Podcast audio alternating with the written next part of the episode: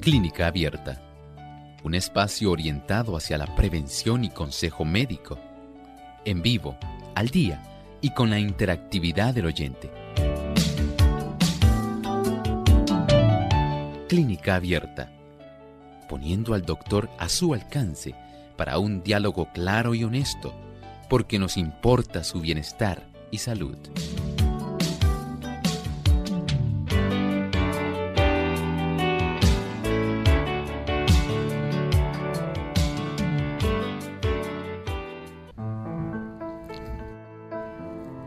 Las mismas grandes leyes que guían por igual a la estrella y al átomo controlan la vida humana y de Dios procede toda vida.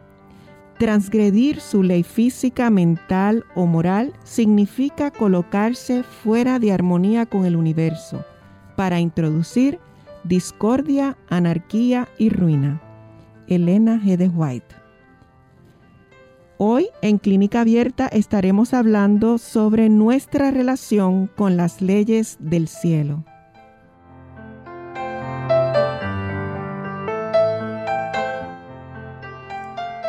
Muy buenos días y bienvenidos sean todos a esta edición de Clínica Abierta. Esta que les habla es su amiga y hermana Sheila Virriel y queremos darle una cordial bienvenida a todos los que se enlazan aquí a Radio Sol 98.3. Y antes de comenzar con el tema, eh, queremos también enviar un especial y cariñoso saludo a todos eh, los que se enlazan con nosotros en diferentes partes del mundo, pero en especial hoy saludamos a nuestros hermanos de Santiago de Chile, Allá se enlazan gracias a Plenitud 98.9 FM y por máxima 99.1. De igual manera le damos la bienvenida a quienes nos siguen a través de nuestra página de Facebook en Radiosol 98.3, allí en nuestra red social. Gracias por su sintonía. Y ya está con nosotros quien siempre nos brinda una excelente información. El doctor Elmo Rodríguez, ¿cómo se encuentra, doctor? Muy bien, gracias a Dios, Sheila. ¿Y cómo se encuentra Sheila? Gracias a Dios, bien. Qué bueno. También nos complace mucho estar con tan buenos amigos que se dan cita en este espacio de tiempo. Estamos muy contentos de que ustedes puedan acompañarnos, de que podamos estar en esta hora intercambiando ideas que sabemos les resultarán de mucho beneficio. Así es. Antes de comenzar con el tema, doctor, ¿qué tal si nos comparte el pensamiento saludable de hoy? ¿Cómo no? Además de cuidar tu salud física, cuidamos tu salud mental.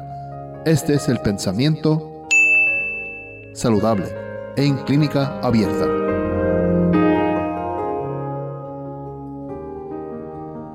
Dice Génesis 1.26, entonces dijo Dios, hagamos al hombre a nuestra imagen, conforme a nuestra semejanza. El Señor nos creó a su imagen para que nosotros también reflejemos la gloria de Dios. Adán y Eva habían recibido facultades no menos dignas de su elevado destino llenos de gracia y simetría en su forma, de aspecto regular y de una hermosa figura, con un semblante radiante del color de la salud y la luz del gozo y la esperanza. Ellos reflejaban ampliamente la semejanza de su Hacedor. El hombre salió de las manos de Dios perfecto en cada facultad de la mente y el cuerpo, en perfecta sanidad, por lo tanto en perfecta salud. Qué hermoso saber que usted y yo tenemos un noble origen. Dios nos creó. No hemos sido el resultado del azar, de moléculas que llegaron supuestamente a la existencia por casualidad y que uniéndose lograron facilitar que se desarrollaran proteínas y eventualmente y de una manera inexplicable surgiera la vida en un pequeño ser que estaba desorganizado su citoplasma. Y eventualmente con el transcurso de los millones y millones de años, entonces aparecieron organelos, esas células se fueron especializando hasta que se fueron multiplicando y se desarrollaron seres que poco a poco eran más complejos que el anterior, cosa muy increíblemente aceptada, pero poco demostrada, no se ha demostrado. Vean cómo nuestro origen no es producto de una explosión cósmica hace miles y millones de años. La escritura nos dice que somos en realidad producto de las manos de Dios. Hemos salido de un amante creador que intencionalmente nos creó, que inteligentemente diseñó toda nuestra anatomía e inteligentemente también diseñó toda la fisiología, cómo funcionamos. Y así nuestro Dios nos ha dado un noble origen. Usted no es producto de un microbio que vino a la existencia al azar. Usted tiene un origen muy noble, muy digno, porque fuimos hechos a imagen y semejanza de Dios. Bien, doctor, y ese pensamiento saludable va consono con el tema que estaremos hablando en esta hora, nuestra relación con las leyes del cielo. Y es que como seres creados por Dios tenemos las siguientes obligaciones que son sagradas, ¿verdad? Y son por lo menos tres. Reconocer a Dios como el autor de toda ley estudiar para comprender las leyes de Dios y aplicar las leyes de Dios en las prácticas de la vida diaria. Así es. Piensen ustedes en esta creación que Dios hizo. Si el Señor no hubiera desarrollado leyes, ¿qué hubiera pasado, Sheila? Esto sería un desastre. ¿Qué ocurriría si no existiera la ley que facilita que nuestras células internamente puedan para facilitarnos a nosotros el tener energía, entrar y obedecer el ciclo de Krebs. ¿Qué ocurriría con nuestra energía? ¿Tendríamos energía, Sheila? Me parece no que no tendríamos, pero nuestras células internamente, dentro de ese pequeño organelo que se llama mitocondria, tiene que hacer este procedimiento constantemente para que podamos tener energía. Y esa energía nosotros la necesitamos para diversas funciones. ¿Para qué funciones la necesitamos, Sheila? Ay, desde levantarnos, poder hacer ejercicio, eh, trabajar. ¿Y si cada mitocondria de nuestro cuerpo decidiera coger vacaciones? ¿Qué ocurriría? No podemos levantarnos siquiera. No podríamos ejercer ninguna de nuestras funciones, ninguno de nuestros deberes. Eso es tan solo con el aspecto de la energía. Pero ¿qué ocurriría si por ejemplo un músculo del brazo, el bíceps, dijera, hoy no me voy a contraer, ¿qué ocurriría si quisiéramos llevarnos un vaso a la boca? No se podría hacer. Si quisiéramos comernos un plato de avena. Ay, nos quedaríamos con hambre. ¿Verdad que sí? sí. No podríamos tener esa capacidad tan solo porque alguno de nuestros miembros decidió no trabajar. Vean cómo hay una serie de leyes. Y yo me imagino que, por ejemplo, en los hogares, Sheila debe tener leyes en su hogar, ¿verdad? Como madre, como esposa. Y al igual que cuando uno trabaja en alguna dependencia, sea privada o gubernamental, hay leyes si todo el mundo decidiera entrar a trabajar a la hora que quisiera, ¿qué ocurriría, Sheila? No, se formaría, un, como decimos en Puerto Rico, un revolú. Sí, sería un caos terrible. Entonces uno dice, bueno, yo eh, quise venir, como yo soy madrugador, quise estar a las 5 de la mañana en el trabajo. Otro dice, pues yo no soy madrugador. Yo me fui primero a desayunar, leí el periódico y empecé a trabajar a las 10 de la mañana. ¿Qué ocurriría con los servicios que la ciudadanía debiera recibir? No los reciben como debería ser. Exactamente. Entonces, el gobierno y también la empresa privada se ven en la obligación de establecer una rutina, un horario. Un horario, unas leyes, que dicen usted como empleado va a entrar a esta hora, pero como empleado va a salir a esta hora. Su función en esta empresa es esta. Los deberes de esta función son esta, esta, esta, esta, esta y esta. ¿Qué ocurriría si nuestras neuronas un día dijeran, hoy me amanecí muy cansada? Dicen las neuronas. Y conversando ellas unas con otras, dice, pues, hoy no debiéramos funcionar. ¿Qué ocurriría con el pensamiento de las personas? Se apagaría completamente. Se apagaría. ¿Qué pasaría con las emociones de las personas? Ah, no, no hubieran. No. Entonces, hay leyes, aunque usted no lo crea y aunque usted no se dé cuenta. Hay leyes que rigen nuestro cuerpo. Miren, hay unas leyes muy especiales. Hay dentro de nuestras células una zona que está en las mitocondrias que se encarga, escuchen bien, del transporte de electrones. Usted dice, ¿pero qué tiene que ver eso? Muchísimo. ¿Saben ustedes que eso es muy importante para que nuestras mitocondrias sepan cómo utilizar la energía, cómo tienen que intercambiar sodio, potasio y según los electrones se van moviendo, se asegura que se pueda entonces desarrollar la oportunidad de formar el trifosfato de adenosina, el ATP. Esas son las unidades básicas de energía que nuestras mitocondrias, cada célula tiene cientos de mitocondrias, cientos, porque nuestra célula es un gran generador de energía. Y esas células han sido provistas de este organelo por la vía materna, Sheila. ¿Saben ustedes que desde Eva se transmiten la cantidad de mitocondrias? Tiene un tipo de ácido nucleico que solamente se transmite por la vía materna, no por la vía paterna. Son más enérgicas entonces. Parece que las damas tienen ese impulso interno innato, dado por Dios desde el principio, y nosotros entonces desarrollamos una cantidad y una eficiencia respecto a la complejidad de la labor que hacen esas mitocondrias provistos por la vía materna.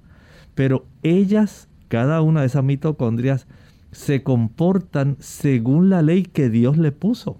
Ellas no van a formar otro tipo de sustancia que no sea, por ejemplo, en esa cadena de electrones, facilitar el desarrollo de una molécula de difosfato de adenosina en trifosfato de adenosina. Y cada segundos, cada segundo, eso tiene que estar desarrollándose de una manera eficiente. Eso ocurre en milisegundos, pero esto tiene que desarrollarse conforme a este paso el complejo 1, el complejo 2, el complejo 3, el complejo 4 van a dar lugar a que se forme eventualmente mediante un mecanismo rotor especial ese trifosfato de adenosina. Si eso no se desarrollara, si nuestras células internamente, que usted ni yo las podemos dirigir, si las podemos afectar, pero no le podemos decir ahora a la mitocondria tienes que trabajar, hoy yo quiero limpiar las ventanas de la casa y tiene, tengo que tener mucha energía. Así que eso no ocurre así en nuestro cuerpo. Hay que seguir esas leyes. Y la Biblia nos enseña cómo es que se, nos debemos relacionar nosotros, los seres humanos, con las leyes del cielo. Por ejemplo, en Juan 6:38 dice, porque he descendido del cielo no para hacer mi voluntad, sino la voluntad del que me envió. O sea que Cristo vivió obedeciendo, ¿verdad?, la voluntad de su Padre Celestial. Bueno, es que hay algo curioso. Nosotros no solamente tenemos leyes internas, Sheila. Nosotros también como seres inteligentes, Dios ha puesto el que podamos participar de otras leyes que Dios nos ha dado. Por ejemplo, ¿qué ocurre cuando a Sheila se le cae un bolígrafo? ¿Hacia dónde va? ¿Hacia arriba o hacia abajo? Hacia abajo. ¿Hacia abajo y por qué? Bueno, la ley de gravedad. La ley de la gravedad. Hay una ley que regula eso. Esa ley de la gravedad tiene que ver con la masa interna, ese centro de magma hierro derretido que tiene nuestra tierra. Eso tiene que ver con el campo, ¿verdad? Eléctrico. Pero esa, esa gravedad que es directamente relacionada con la masa de la tierra va a facilitar que los objetos, una vez nosotros los soltamos, no asciendan, sino que desciendan. Y no importa en qué parte del mundo uno se encuentre, hay unas leyes físicas que regulan esa gravedad y no importa que usted se suba a la torre de Pisa o que usted vaya a la pirámide más alta o al monte Everest, siempre los objetos van a caer hacia el centro de la tierra, van en esa dirección. Pero el Señor no solamente puso leyes físicas, no solamente puso las leyes internas que regulan nuestro cuerpo, Él también tiene una ley moral. Y esa ley moral, todos los seres que están dentro de este reino de la creación de Dios, tienen el deber de conocerla. Esa ley moral nosotros la podemos encontrar en la escritura y Jesús la amplificó. Sheila, podemos seguir hablando de esto, pero primero tenemos que ir a una pausa y luego continuamos con Clínica Abierta.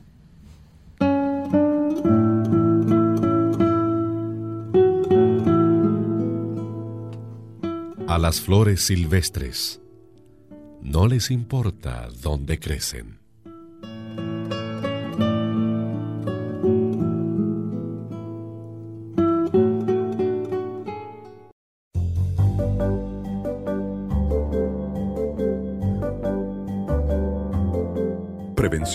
Es salud.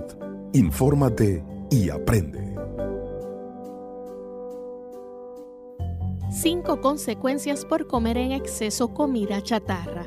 La comida chatarra se caracteriza por brindar un sabor incomparable para el paladar, lo que hace desear cada vez más su consumo. Sin embargo, este tipo de alimentos carentes de vitaminas y nutrimentos favorece el desarrollo de enfermedades las cuales ponen en riesgo la vida de las personas que la consumen. Las secuelas para tu salud. El alto contenido en azúcares, calorías, saborizantes y grasas que contiene la comida chatarra repercuten en tu salud. Por ello te comparto cinco consecuencias por comer en exceso comida chatarra. Primero, aparecen los problemas psicológicos. El consumo de azúcares, saborizantes y grasas pueden detonar padecimientos como déficit de atención, ansiedad, individualismo, falta de comunicación y frustración en los niños. De acuerdo con la organización El Poder del Consumidor, los niños que ingieren comida rápida han manifestado mayor inestabilidad emocional y cambios en su psicología. Número 2. Envejecimiento prematuro. La directora de Gold's Gym afirma que el consumo de comida chatarra corresponde a una de las principales causas de envejecimiento prematuro, debido a que tu dermis no se oxigena correctamente por la saturación de grasas y sabores artificiales. Número 3. La adicción.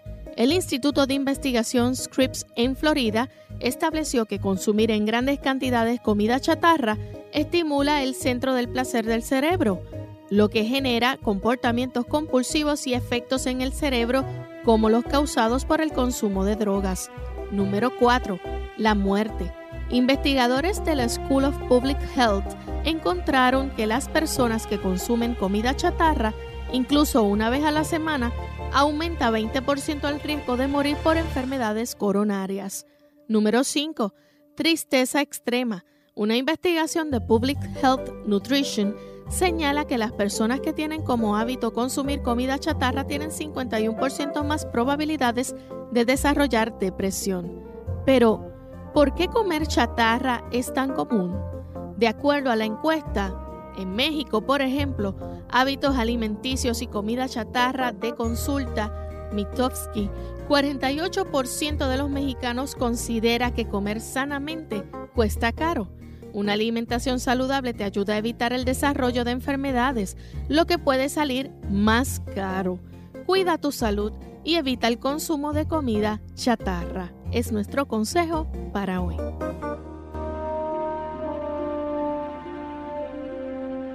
Monóxido de carbono. Hola, habla Gaby Zabalúa Godard en la edición de hoy de Segunda Juventud en la Radio, auspiciada por AARP. El monóxido de carbono es una amenaza silenciosa que puede ser mortal. Se estima que solo en Estados Unidos cerca de 500 personas pierden la vida anualmente debido a la exposición prolongada a este gas. El monóxido de carbono puede ser emanado por artefactos de uso diario en el hogar, como calentadores, chimeneas y estufas a gas, entre otras cosas. Y como no se puede oler ni ver, es muy difícil de detectar. Normalmente se sugiere instalar detectores de monóxido de carbono para protegernos de una posible fuga de gas. Sin embargo, también es aconsejable conocer los síntomas de la exposición de este gas para prevenir una posible tragedia. Ante todo, mucho cuidado con los niños y adultos mayores, debido a que los síntomas de este envenenamiento por monóxido de carbono se parecen a los de la gripe y el dolor de cabeza, náuseas y fatigas, podemos hacer un mal diagnóstico. Es imprescindible cerciorarse primero de que no se trate de un envenenamiento por gas. Observa si el malestar cede a salir de la casa y se incrementa al regresar. Si toda la familia presenta los mismos síntomas, no pierdas tiempo y acude al médico lo antes posible. En la siguiente edición hablaremos de cómo proceder si sospechas de envenenamiento por monóxido de carbono. El patrocinio de AARP hace posible nuestro programa. Para más información, visite www.aarpsegundajuventud.org.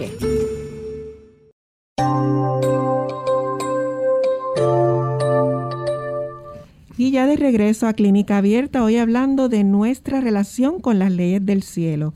Dentro de esa ley estaba hablando, doctor, sobre la ley moral. Y en relación a esa ley, eh, ¿qué se enseña en la Biblia acerca de, de esto? Bueno, miren, nosotros no podemos pasar por alto que nosotros no somos seres que podemos hacer en cierta forma lo que deseamos. Así como los objetos no van a caer hacia arriba o hacia otro lugar, ellos sencillamente dicen no. Ellos obedecen la ley que dice hay que caer hacia abajo.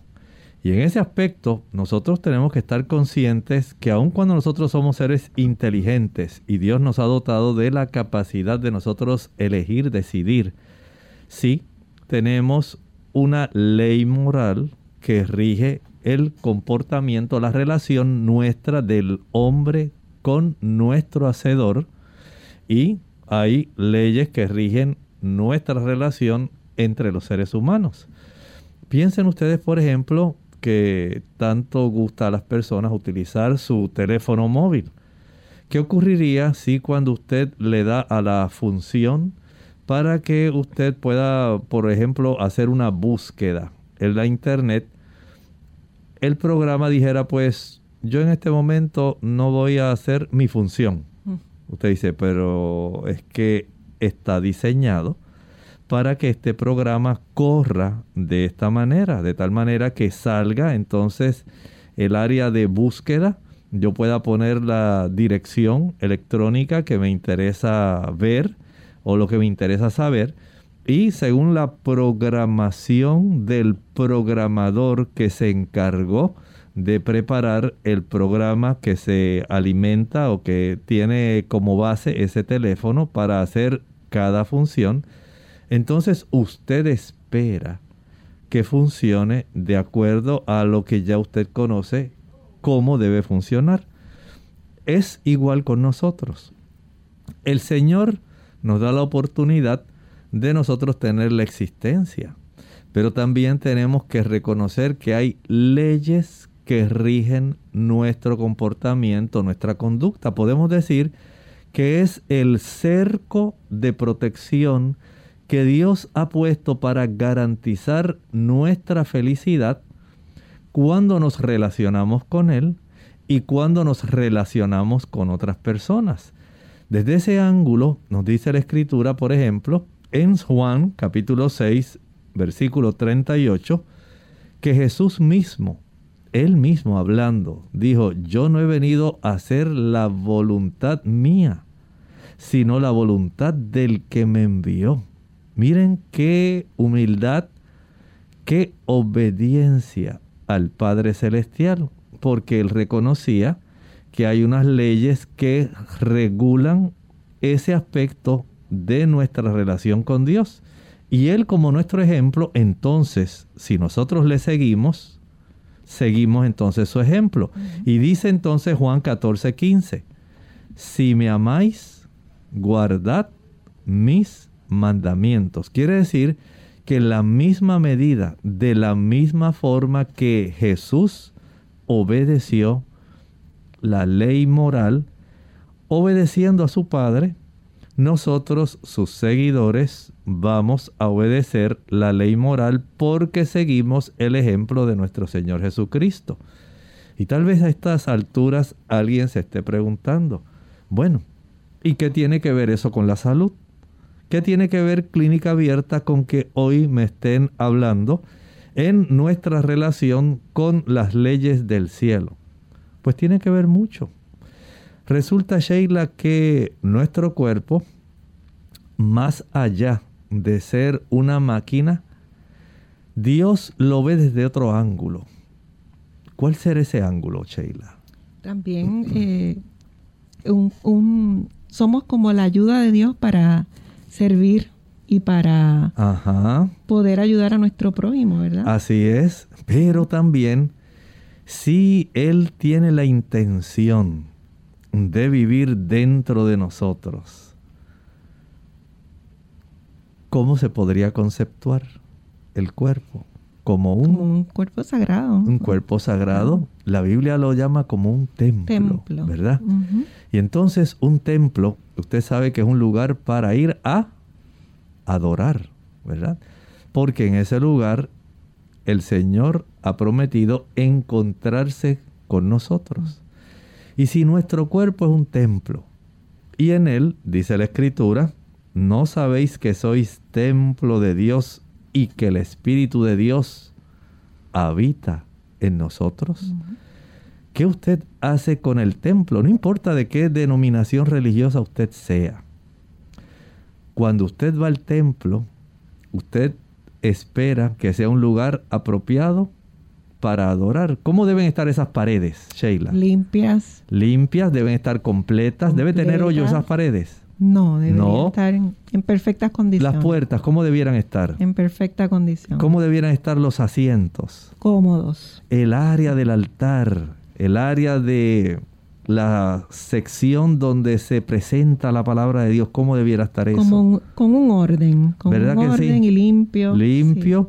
¿Cómo debiera ser, eh, digamos, el templo por dentro? Su cuidado, ¿cómo debiera estar? En perfecto, en, lo máximo que podamos dentro de nuestra capacidad tenerlo. ¿Por qué? ¿Por qué debiera ser Porque así? Porque si no, no va a habitar eh, el Espíritu Santo.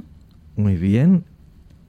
Físicamente hablando, un adorador se sentiría incómodo, de estar en un lugar que no facilite que él pueda cumplir la función de la adoración.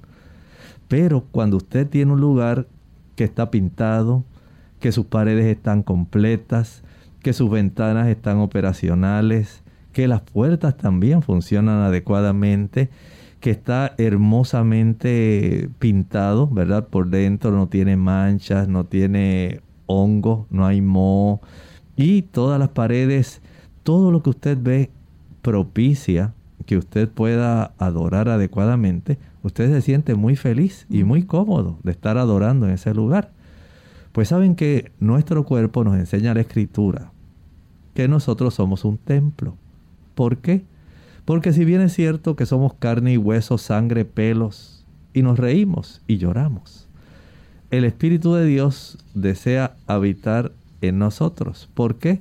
Porque sencillamente es dentro del plan de la salvación el mecanismo que Dios diseñó para que nosotros podamos tener el beneficio de que nuestra vida se pueda transformar y nuestro carácter se pueda asemejar a Cristo. Entonces Él nos hace una pregunta. ¿Acaso porque tal vez lo ignoramos. ¿No sabéis que sois templo de Dios y que el Espíritu de Dios mora en vosotros, en usted y en mí? Y entonces el Señor nos hace una advertencia. Es una advertencia muy seria que debemos considerar. Dice ahí, yo le voy a pedir a Sheila que la lea. Dice, si alguno destruyere el templo de Dios, Dios le destruirá a él, porque el templo de Dios, el cual sois vosotros, santo es. Quiere decir, Sheila, que el Señor tiene la intención de que nosotros comprendamos que el mantener nuestro cuerpo en la más óptima condición física, mental y espiritual es un deber, un deber que cada uno de nosotros tiene. Un deber que probablemente algunos de nuestros amigos que nos escuchan hoy lo ignoraban. Otros probablemente lo están recordando. Y otros sencillamente están ahora dándose cuenta de la gran responsabilidad que tienen, porque en el marco de lo que hemos estado hablando, quiere decir que Dios tiene leyes que facilitan que nosotros podamos evitar que nuestro cuerpo se dañe, que nuestro cuerpo se deteriore, enferme, que se enferme. Entonces el Señor nos abre los ojos para que podamos reconocer que el Señor pretende que nosotros salgamos de nuestra ignorancia, que podamos tener un claro concepto de que al ser productos de la mano de Dios, estamos sujetos a un conjunto de leyes, primero, leyes físicas, internas, que regulan todas las funciones de nuestro cuerpo, toda la fisiología y la anatomía. También hay leyes morales que afectan nuestra relación con Dios y con el prójimo, o sea, hay una ley espiritual, pero también hay una ley física, una ley que no solamente afecta nuestra mente, sino también afecta todo nuestro ser. Y esa ley desea el Señor que la podamos observar porque tiene que ver con la conservación en buen estado de nuestro cuerpo. Cuando nosotros viajamos a otros países, casi siempre usted va a visitar qué lugares, Sheila. Otros países para, bueno, culturalmente, lo que nos puede enriquecer. ¿Verdad que sí? Usted quiere saber, dice, oye, y lo llevan al lugar y dice, aquí fue donde se fundó esta ciudad. Miren aquí, esta es la casa gubernamental. Aquí fue que llegó, por ejemplo, era la habitación aquí en Puerto Rico, en San Juan. Usted puede encontrar la de el primer gobernador que tuvo esta isla, Juan Ponce de León. Fue básicamente, después de Cristóbal Colón, el que se encargó de llevar adelante la colonización. Y en San Juan usted va a encontrar la casa de Juan Ponce de León, que tal vez ustedes en otros países han leído de él y saben que andaba buscando la fuente de la juventud, pero en realidad era un colonizador. Y aquí en San Juan, pues él más o menos desde el 1519 comenzó ese proceso de colonización. Ahí está, y eso es historia. Va a encontrar el castillo de San Felipe del Morro, un castillo español que resguarda la entrada a la bahía de San Juan, y así hay una serie de diferentes tipos de instituciones, de edificios que conservan la historia y que gracias a eso se pudo realizar un aspecto que tiene que ver con que la ciudadanía de cada país pueda tener entonces lo que son actualmente. Hay leyes que reglamentaron todo eso. Y así ocurre con nuestra vida. Esas, esos lugares, esas edificaciones, esas estructuras, tienen un tipo de reglamentación. Hay en los países formas de conservar ese tipo de estructuras antiguas en la mejor forma posible, de restaurarlas, para que conserven el esplendor, la funcionalidad y la belleza original. Nuestro Señor pretende lo mismo. Él quiere que nuestro cuerpo conserve su aspecto funcional, anatómico, fisiológico, mental y espiritual. Bien, vamos a hacer nuestra segunda pausa y cuando regresemos usted puede hacer su pregunta o consulta. Volvemos. El calcio es uno de los minerales más importantes que nuestro cuerpo necesita para mantener una salud óptima, ya que es el responsable de infinidad de procesos indispensables para su buen estado.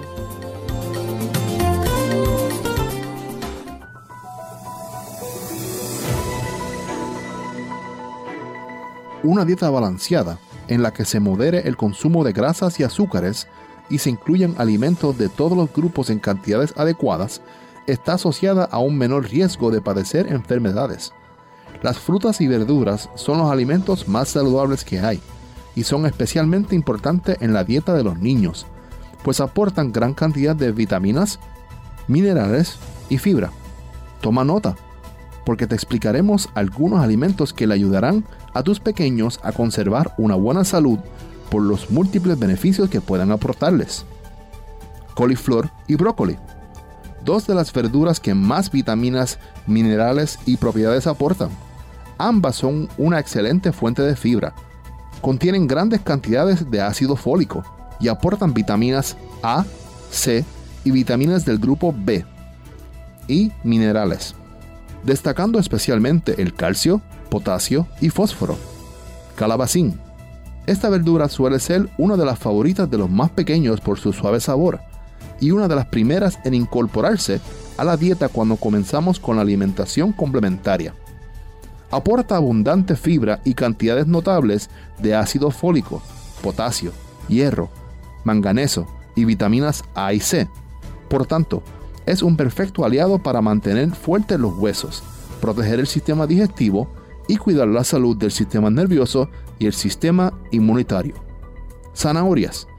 La zanahoria es un alimento excelente desde el punto de vista nutricional, gracias a su contenido en vitaminas y minerales. Es fuente de vitaminas A, E y grupo B, como los fosfatos y la vitamina B3 o niacina. Además, se destacan el aporte de potasio y fósforo, magnesio, yodo y calcio. Alcachofas una verdura conocida por sus múltiples propiedades, especialmente por proteger frente a enfermedades cardíacas y reducir el colesterol. Las alcachofas contienen cinarina y fibra, que favorecen la digestión, así como importantes cantidades de fósforo, hierro, magnesio, calcio, potasio y vitaminas, entre las que se destacan la vitamina B1, la vitamina C y la niacina.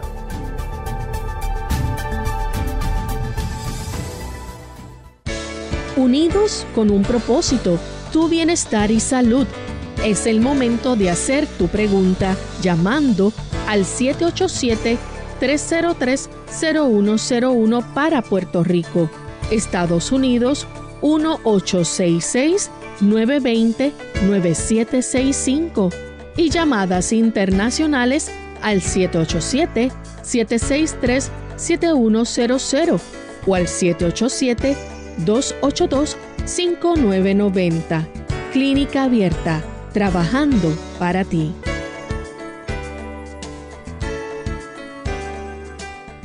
Clínica Abierta. Y de regreso a Clínica Abierta, hoy con el tema de nuestra relación con las leyes del cielo. Y hablábamos sobre estas leyes, ¿verdad? La moral, las leyes que gobiernan al mundo y al universo y las leyes fisiológicas. Doctor, y entonces, ¿cómo debemos hacer o qué deberíamos hacer para entender esas leyes? Bueno, en realidad debiéramos, Sheila, estudiarlas. Cuando una persona no tiene un conocimiento relativo a alguna disciplina, entonces la persona debe aprender.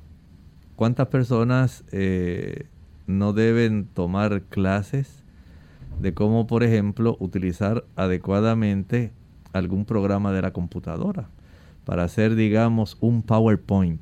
Hay personas que se les dificulta mucho, entonces hay que enseñarle. Se necesita un tutor que le diga, ah, pues mira, te voy a dar una tutoría, fíjate cómo se hace esto, primero abres aquí, abres acá, mm, le das el cursor aquí, haces esto, otro acá. Y poco a poco van aprendiendo. Así también ocurre con las leyes que rigen el funcionamiento de nuestro organismo. Estamos en el deber de comprenderlas. pero si no las estudiamos, ¿cómo las vamos a comprender?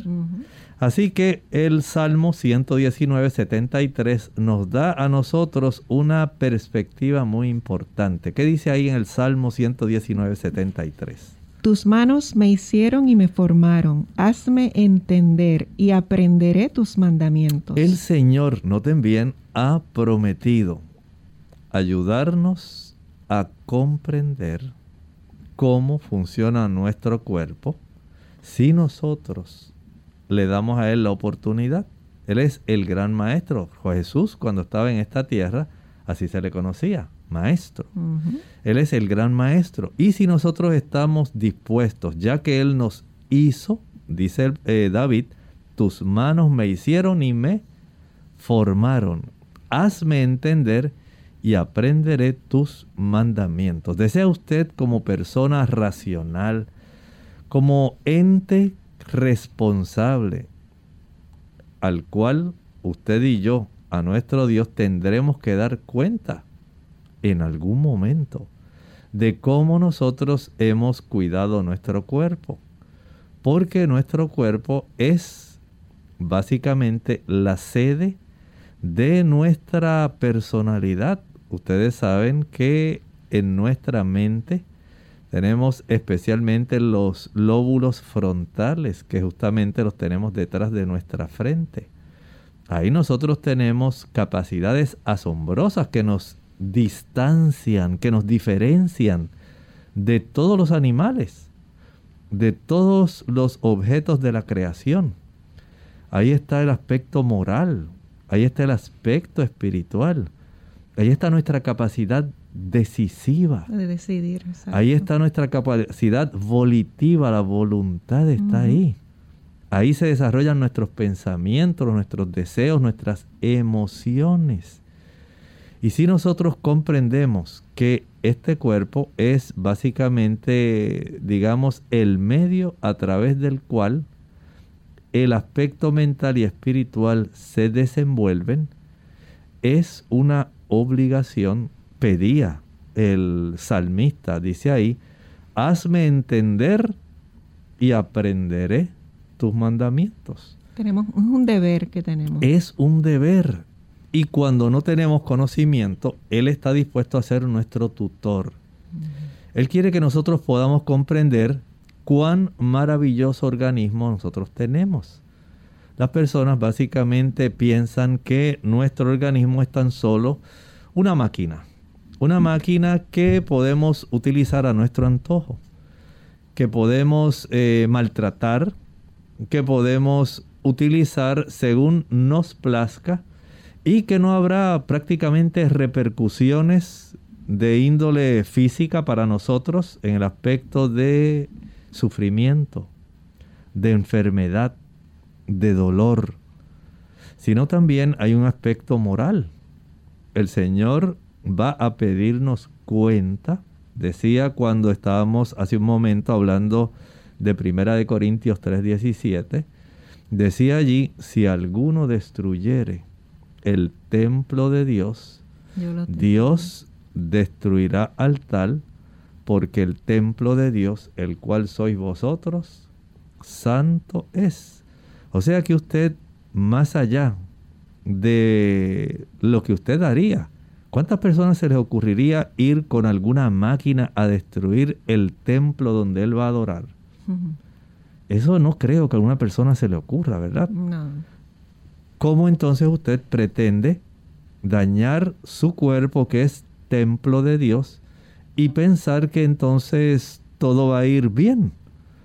En realidad, Sheila, necesitamos tener un verdadero conocimiento.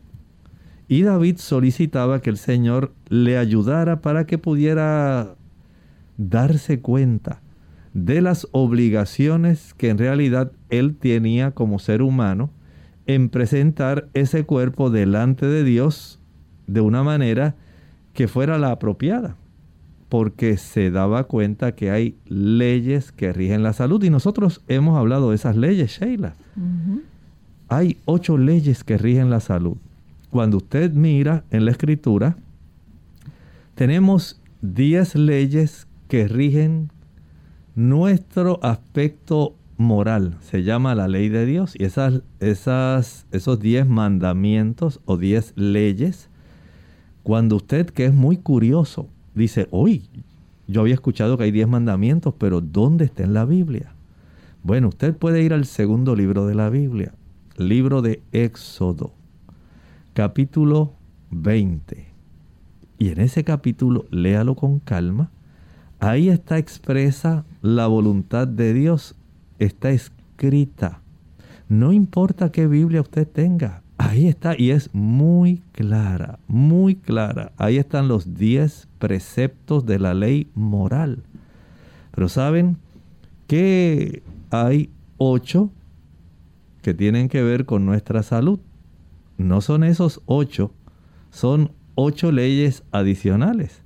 Una cosa es la ley de la gravedad, otra cosa es la ley que rige nuestro cuerpo, otra es la ley que rige el movimiento de los astros, las galaxias, según se expande el universo. Esos son diferentes leyes. Pero en lo que atañe a nuestra salud, usted tiene la primera ley que dice que nosotros tenemos que confiar en Dios, la fe. Esa ley es esencial. En el creador, el sustentador de el ser que a usted le ha dado y de mi ser es Dios. Él desea que nosotros podamos poner toda nuestra confianza en Él. Porque si Él nos creó, si Él nos sustentó, Él es el Dios que se encarga, Él es el supremo médico. Él es el que se encarga de darnos la salud, de restaurarla, de hacer que nosotros estemos nuevamente felices. ¿Cómo usted cree que usted sobrepasó el COVID? Probablemente usted dirá, ah, eso es porque yo me puse las vacunas y porque me quedé en casa y descansé y me tomé la vitamina C. Eso fue lo que me dio la salud. Usted solamente facilitó ciertos factores. Pero cómo la maquinaria del sistema inmunitario funcionó para que pudiera sobrepasar todos los antígenos de las espigas S que están en la superficie de ese virus para que todo eso el cuerpo pudiera deshacerse y pueda su sistema inmunológico funcionar eficientemente. No fue porque usted se tomó la vitamina C. No fue solamente porque usted faltó al trabajo y se quedó muy contento descansando en lo que la fiebre se me iba. Es que Dios tiene mecanismos para combatir y para que todo el cuerpo pudiera restaurarse nuevamente. Por eso usted recuperó. No fue por la vacuna. No estoy diciendo que la vacuna no tenga su efecto. Pero en realidad fue porque Dios tiene leyes que rigen nuestro cuerpo que facilitan el que podamos tener una recuperación y una reparación adecuada. Ahora, si además de esa ley nosotros entendemos que hay otra más, la segunda dice que nosotros debemos abstenernos de todas aquellas cosas que nos hacen mal. Por ejemplo, si usted sabe que tomar alcohol es un veneno que le va a destruir su cerebro, que daña su corazón, el Señor dice, eso es una ley. No vas a ingerir sustancias que te dañen no vas a practicar aquel tipo de hábito que te dañe. Por ejemplo, acostarse a la una de la mañana todas las noches. No vas a quedarte inactivo. Entonces el Señor tiene una serie de factores que son muy importantes, son leyes. Por un lado, la confianza en Dios, la primera ley, la segunda, la temperancia, la tercera, nos alimentaremos de la forma más nutritiva posible. Y trataremos de seguir el ideal que Dios nos puso, que está en Génesis 1.29. Una alimentación desprovista de aquellos factores que pudieran dañar. El Señor inicialmente no quería que nuestras arterias se llenaran de colesterol, de que se obstruyeran, y nos diera un infarto cardíaco o un derrame cerebral. Por eso el Señor no incluyó la alimentación que proviniera de elementos animales.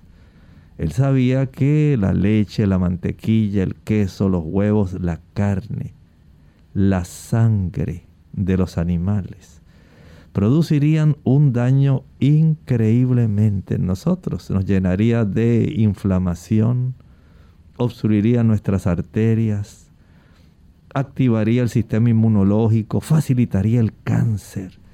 Y el Señor quería librarnos de todo eso. Por eso nos brindó una alimentación vegetariana. Además, Él pretende que, dice otra ley, mantengamos nuestro cuerpo con el lubricante adecuado, agua. El agua. Es el lubricante que compone aproximadamente el 70% de la composición corporal y el 75% de la composición del cerebro. Es sumamente esencial, es el solvente de las sustancias tanto necesarias como de desecho. Muy importante y Él pretende que la utilicemos adecuadamente por dentro y por fuera. Así que ya llevamos cuatro de las ocho leyes. Dice la otra ley que además de eso tenemos que ejercitarnos. Hay que ejercitarse, hay que activar la circulación para facilitar el flujo de sustancias nutritivas y el desecho de sustancias que son adversas. También hay que tener en mente que hay que exponerse al sol, es otra ley. Y hay también que respirar adecuadamente.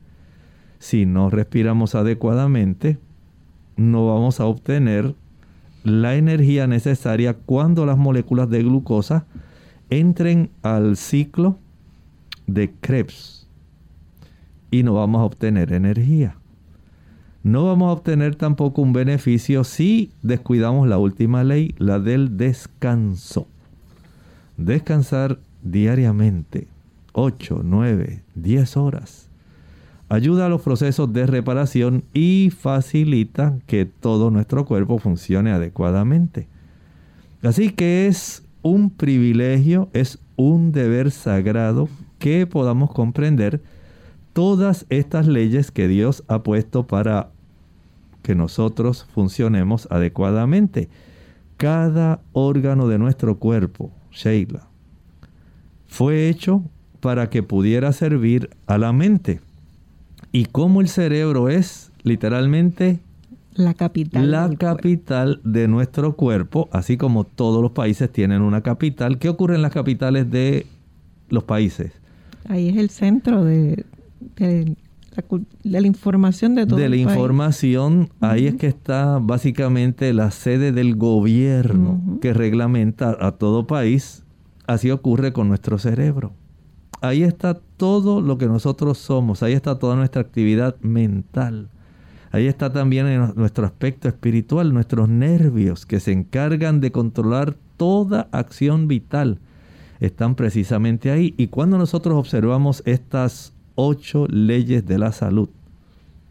Y tenemos en mente las leyes morales, los diez mandamientos, que nos ayudan a mantener la felicidad entre nuestros congéneres, nuestro prójimo, y con nuestro Dios. Entonces nosotros podemos tener una gran perspectiva de la vida. Pero todavía, Sheila, no es suficiente con nosotros estudiar y entender las leyes de Dios. Hay que también provocar que otras personas también se instruyan y entiendan cuál es la importancia de mantener el cuerpo en óptimas condiciones. Así es. O sea, una cosa es que nosotros leamos una receta, digamos, para preparar un buen guisado. Pero usted no va a saber a qué sabe el guisado hasta que lo termine lo haga, ¿verdad que sí? Usted puede leer la receta en un libro de cocina, pero una vez que usted comience a aplicar lo que usted leyó, es que usted va a entender. Y así ocurre con nosotros. El Señor desea que no solamente obtengamos un conocimiento teórico, él dice, bueno, ahora necesito que apliques lo que has aprendido. Que lo hagas un estilo de vida. Que se haga un estilo de vida. Esas ocho leyes que repasamos, la confianza en el poder de Dios, la abstención de aquellos, eh, digamos, hábitos, de aquellos productos que sabemos que nos van a dañar y el uso apropiado de los que son buenos, el que nosotros podamos tener una buena alimentación, el que podamos ingerir suficiente agua, el que también podamos ejercitarnos, respirar cada día adecuadamente, evitar, ¿verdad?, usar otros tipos de líquidos que no sean agua, el nosotros exponernos al sol y el descanso apropiado, todo eso nos ayudará para que podamos entonces facilitar cuando llegue el momento, lamentablemente, en que la enfermedad se aparece. Nos dice aquí este párrafo tan importante del Ministerio de Curación, quisiera Sheila leerlo, el último. Dice, enseñen los médicos que el poder curativo no está en las drogas, sino en la naturaleza. La enfermedad es un esfuerzo de la naturaleza para librar al organismo de las condiciones resultantes de una violación de las leyes de salud, de la salud. En caso de enfermedad hay que indagar la causa. Deben modificarse las condiciones antihigiénicas y corregirse los hábitos erróneos. Después hay que ayudar a la naturaleza en sus esfuerzos por eliminar las impurezas y restablecer las condiciones normales del organismo. No olvide, querido amigo, estas leyes han sido puestas para nuestra felicidad para que nosotros al obedecerlas salgamos favorecidos. El Señor no tiene un empeño en que usted se moleste. Él está empeñado en que usted esté saludable y sea feliz. Recuerde aquel versículo de Éxodo 15:26 con el cual vamos a finalizar. No lo olvide, este se llama la recompensa de la obediencia. Escúchalo bien. Éxodo capítulo 15 versículo 26. Si oyeres atentamente la voz de Jehová tu Dios, e hicieres lo recto delante de sus ojos, y dieres oído a sus mandamientos, y guardares todos sus estatutos, ninguna enfermedad de las que envié a los egipcios te enviaré a ti, porque yo Jehová soy tu sanador. Recuerde que el Señor es el que sana. Nosotros, al obedecer esas leyes, facilitamos los procesos, el ambiente, preparamos el escenario para que el gran médico entre en la escena y usted sea feliz, sano y saludable. Que el Señor les bendiga. Amén. Sí, agradecemos a todos la sintonía que han tenido con nosotros en este día y los esperamos mañana en la edición de consultas y preguntas. Con cariño compartieron con ustedes el doctor Elmo Rodríguez Sosa y Sheila Virriel. Hasta mañana.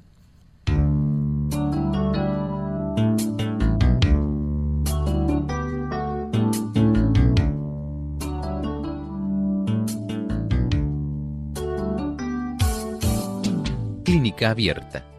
No es nuestra intención sustituir el diagnóstico médico antes de poner en práctica cualquier consejo brindado en este programa, usted debe consultar con su médico. Hasta la próxima.